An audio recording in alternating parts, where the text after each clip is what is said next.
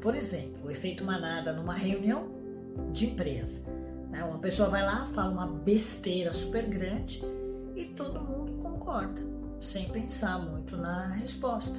Porque talvez essa pessoa seja o líder, ou seja alguém muito proeminente, ou até um artista ou um intelectual que ninguém ouça discordar, né? com medo de receber críticas, ou porque essa pessoa é insegura em relação ao posicionamento contrário, né?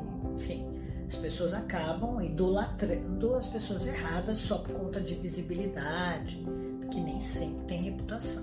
Então, isso é o efeito manada.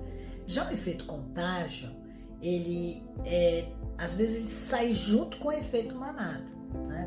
Por exemplo, e na nossa história, na grande crise, né, na depressão de 29, várias pessoas é, foram alertadas que ia ter uma quebra e aí todo mundo correu tirar o dinheiro do banco, né? E aí é claro que aí gente quebrou todo mundo geral.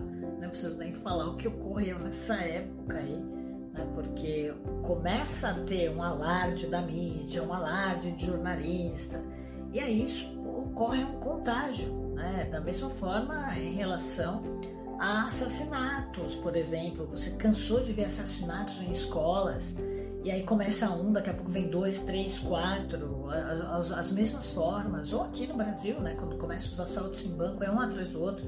Isso é o efeito contágio. O FBI, inclusive, já estuda e mapeia raios de ação.